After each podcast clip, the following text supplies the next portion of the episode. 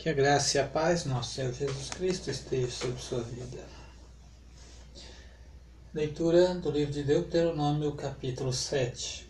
Quando o Senhor teu Deus te introduzir na terra para onde vais, para que dela tome, tomes posse, e houver expulsado da tua frente muitas nações, a saber, os Eteus, os Gigazeus, os Amorreus, os Cananeus, os Perezeus, os Eveus, os Jebuseus, sete nações mais numerosas e mais poderosas que tu.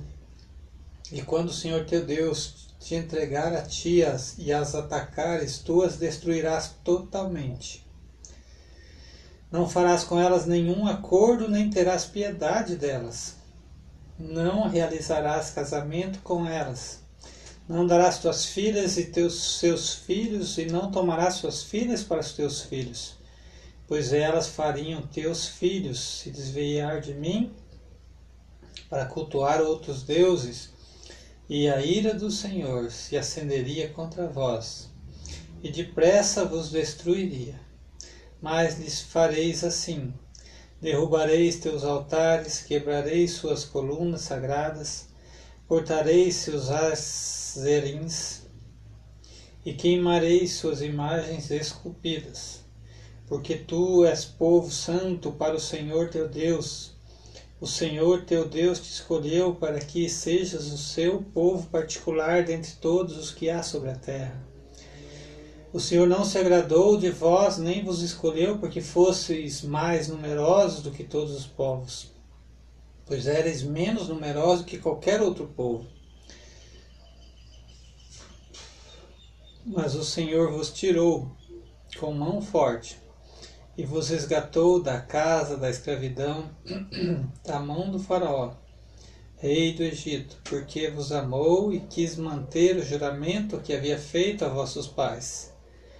Saberás que o Senhor teu Deus é que é, saberás que o Senhor teu Deus é que é Deus, o Deus fiel, que guarda a aliança e a misericórdia por até mil gerações para com os que amam e o obedecem aos seus mandamentos, para com os que o amam e obedecem aos seus mandamentos, e que retribui diretamente aos que o rejeitam para destruí-los.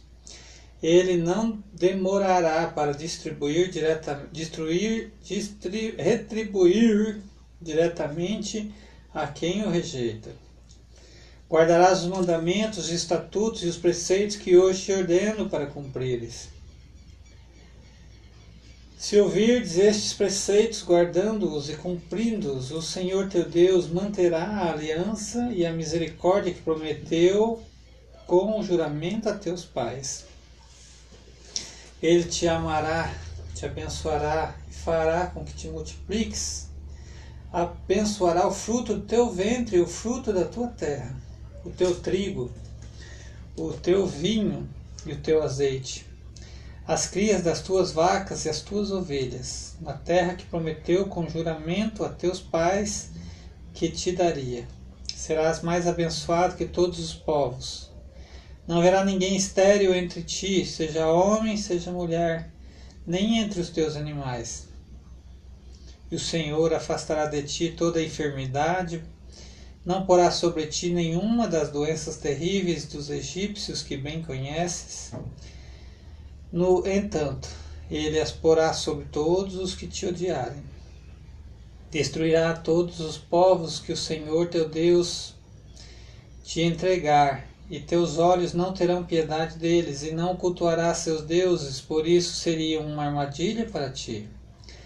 Se disseres no coração estas nações são mais numerosas do que eu, como poderei expulsá-las? Não terás medo delas, ao contrário, te lembrarás do que o Senhor teu Deus fez ao Faraó e a todos os egípcios.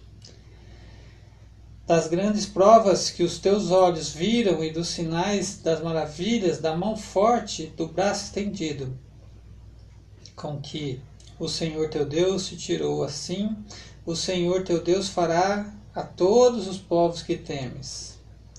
Além disso, o Senhor teu Deus mandará vespas entre eles até que morram os restantes que houverem se escondido de ti. Não te assuste por causa deles, pois o Senhor teu Deus, um Deus grande e terrível, está no meio de ti. Pouco a pouco o Senhor teu Deus expulsará essas nações do teu caminho.